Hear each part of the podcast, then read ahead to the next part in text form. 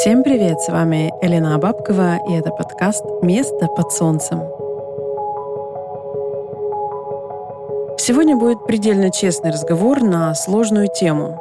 Я буду говорить о нашем месте в жизни, в социуме, о нашем статусе и социальных ролях, и о том, как их можно изменить. Об этом довольно мало говорят открыто, и об этом даже с самим собой бывает иногда сложно заговорить, поймать себя и обдумать свое положение в обществе и в жизни вообще. Что такое социальный статус? Это положение в обществе, которое занимает человек в трех основных плоскостях. Это статус, данный от рождения. Пол, раса, национальность. Это достигаемый статус, э, работа, карьера, финансовый успех или неуспех. И предписанный статус. Он приобретается вне зависимости от желания человека и может меняться в течение жизни. Прежде всего, это возраст и роль в семье. У каждого из нас есть этот набор, который мы получили от рождения или который мы собрали в течение нашего развития или отсутствия такового. Процесс эмиграции полностью меняет социальный статус человека. У него остается только самый базовый набор – мальчик-девочка, национальность, язык и внешние особенности. В новой стране состояние мигранта вполне можно сравнить со статусом пришельца – он является инородным предметом для местных, а для него, в свою очередь, местные и незнакомая окружающая среда считаются чуть ли не враждебными. В качестве иллюстрации приведу такой пример иммигрантов, которые от страха неизвестности и неуверенности отказались адаптироваться в стране и со временем выработали негативное отношение к месту своей миграции. Стали таким живущим внутри озлобленным элементом, недовольные своей жизнью и отсутствием какого-либо приемлемого для них статуса. Они критикуют все – погоду, природу, местных жителей, еду, медицину и вообще все вокруг.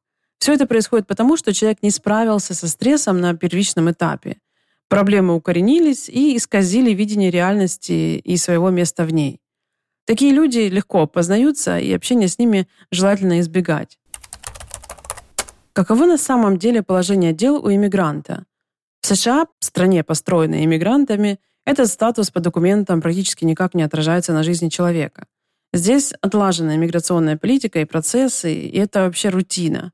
Это обязательная и даже важная часть внутренней системы страны. Америка очень лояльна к приезжающим практически из любой точки мира. И потому по бумагам, в бюрократическом смысле, мигрант не чувствует себя ущемленным. Это большой плюс. Отсутствие документальной волокиты в целом играет некоторую роль в облегчении процесса миграции, но все же не отменяет универсальных проблем. В этом статусе человек прежде всего теряет значимые связи, поддерживающие его в прошлом, и это может деструктивно сказываться на его психическом и даже физическом здоровье. Неопределенность социального статуса, незнание языка порождают страх и неуверенность, снижают ощущение собственной значимости и уменьшают чувство собственного достоинства. Приобретенные ранее навыки и профессиональная квалификация становятся в эмиграции практически бесполезными или невостребованными. У некоторых падает самооценка и может даже сформироваться негативное отношение к собственной личности. Это может звучать как э, «я ничего не знаю, не умею, я ничего не могу». Самые сложные профессии для переезда – те, которые сильно привязаны к социальным устоям, праву или медицине.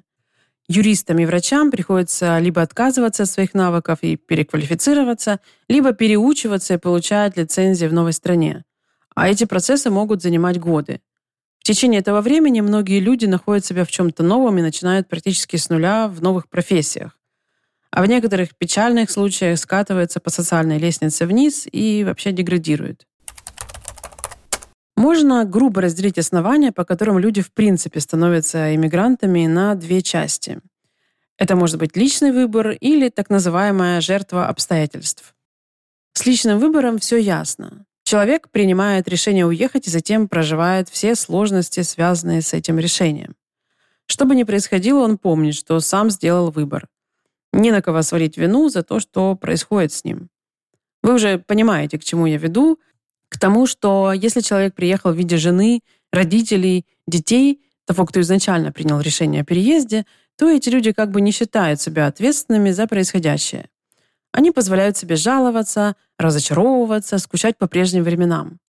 Этот вид иммигрантов самый требовательный. Их, к примеру, может не устраивать вкус кефира в этой стране, и они будут капризничать и критиковать самые неожиданные вещи.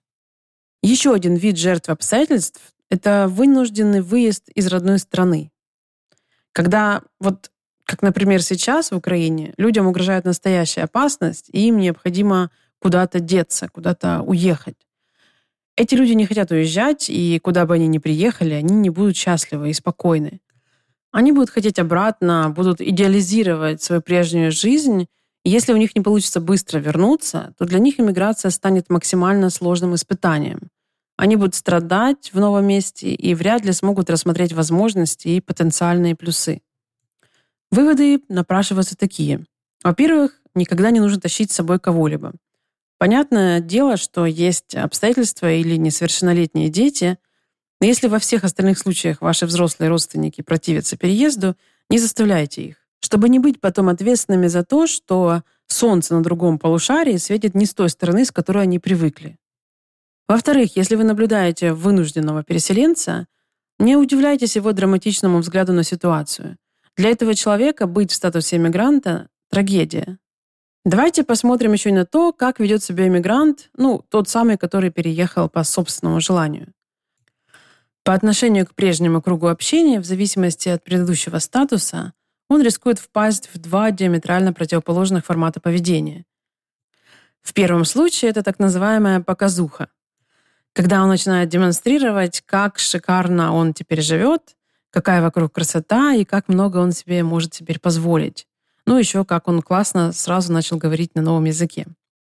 Это очень ярко видно через наш главный, я бы назвала его воеристский, эксбиционистский инструмент — соцсети.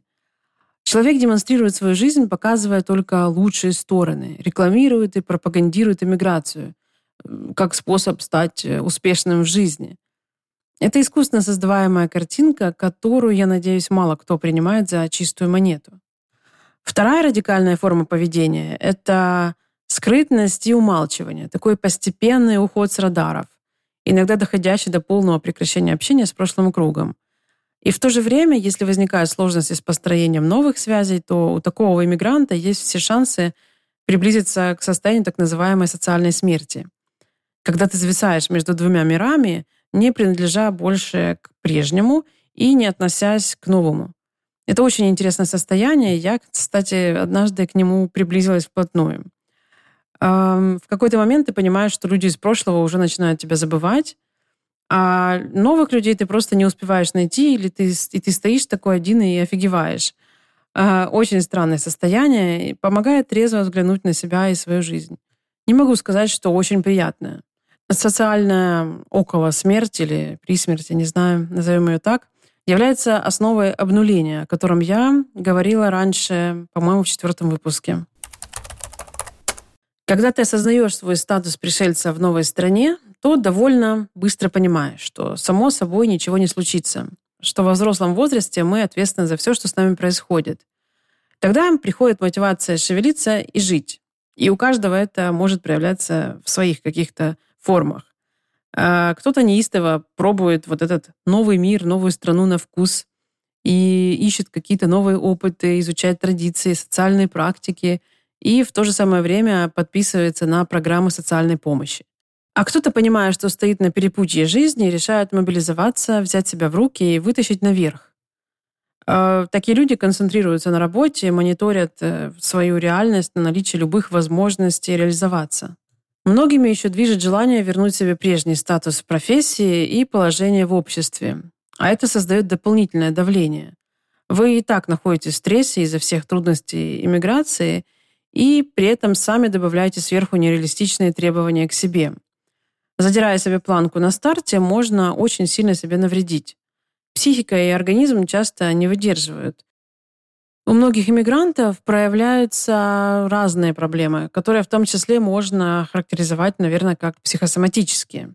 Я загнала себя именно в это состояние, когда решила ни в коем случае не позволить себе расслабляться. И работала без перерыва и выходных, э, наверное, первые три года, если не четыре. Надо вообще подумать, есть ли здоровые какие-то пути для перехода на новый уровень в жизни. Вообще, да, я немного перескочила вперед. Э, то есть, если человек ставит себе цель перейти на новый, другой социальный статус, то он прежде всего должен проанализировать свои исходные данные. Это можно сделать по уровню достатка, количеству прав и возможностей, власти, которыми вы обладаете – и на какой ступени социальной лестницы вы сейчас находитесь. Если очень честно ответить себе на эти вопросы, станет видно, какое положение вы занимаете и какие роли выполняете в своей жизни.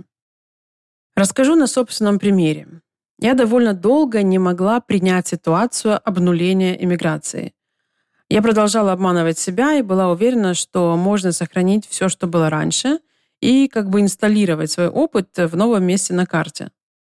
Нельзя сказать, что это в принципе невозможно. Такой формат переноса статуса вполне реален, если ты уже находишься на его самых высоких ступенях. Если в своей родной стране ты не был представителем высшей касты, то при переезде ты проседаешь еще на несколько уровней вниз. Это касается всех, от простых специалистов в любой области до звезд шоу-бизнеса. Вы, возможно, обращали внимание, что наши, в кавычках, так называемые звезды – не способны повторить свой успех в других странах. И потому остаются там, где их уже гарантированно знают и платят деньги за их выступления.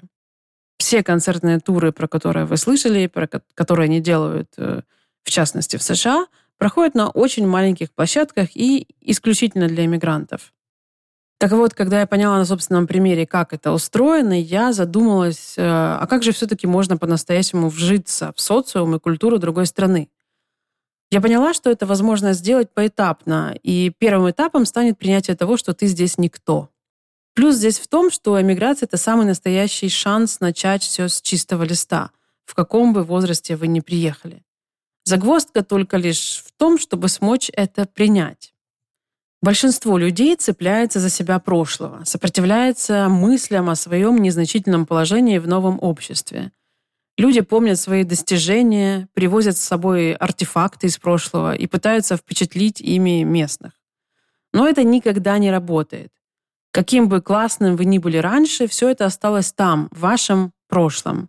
И теперь ваша задача либо пересобрать себя в той же профессии и специализации, но в других условиях, либо радикально менять сферу интересов. А я, наверное, два первых года провела в этих колебаниях и попытке сохранить себя прежнюю.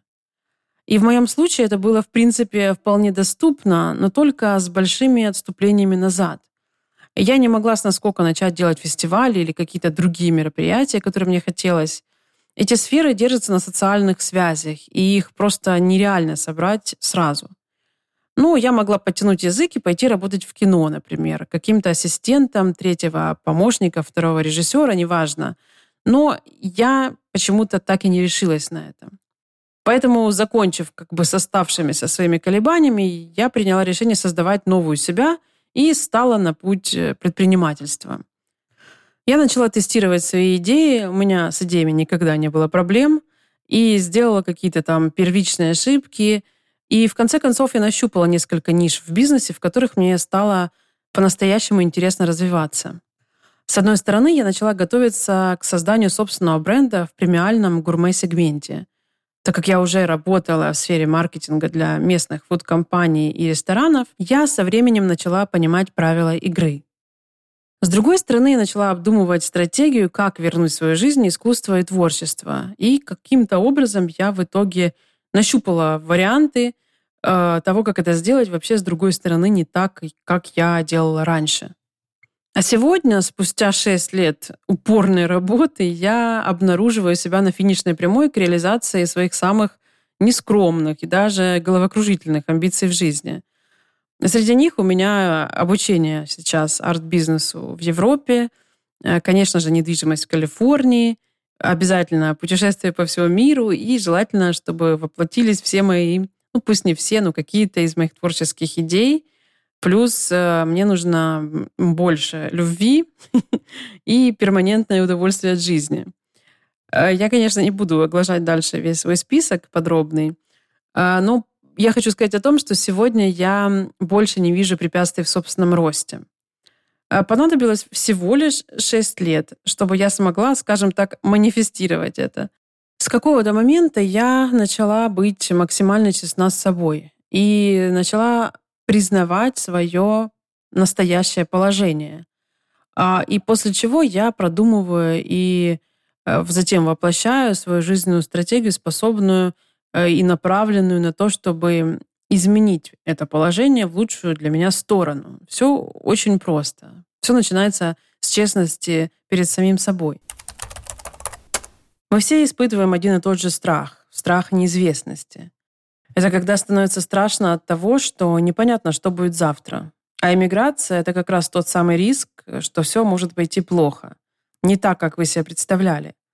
С ним может помочь справиться вот такое упражнение. Представьте себе самый плохой вариант развития событий. Событий, которые вас пугают. Что в эмиграции может пойти не так? Ну, в принципе, все. Вы можете остаться один, в чужой местности, без языка и без любых средств к существованию.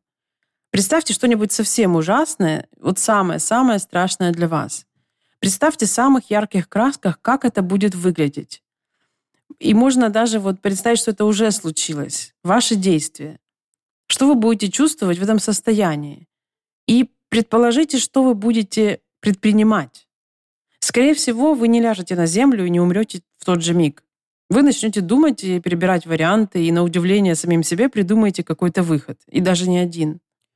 Вот тут можно поискать уверенность в самом себе, в том, что вы способны будете выруливать даже из самого плохого расклада вашей жизни.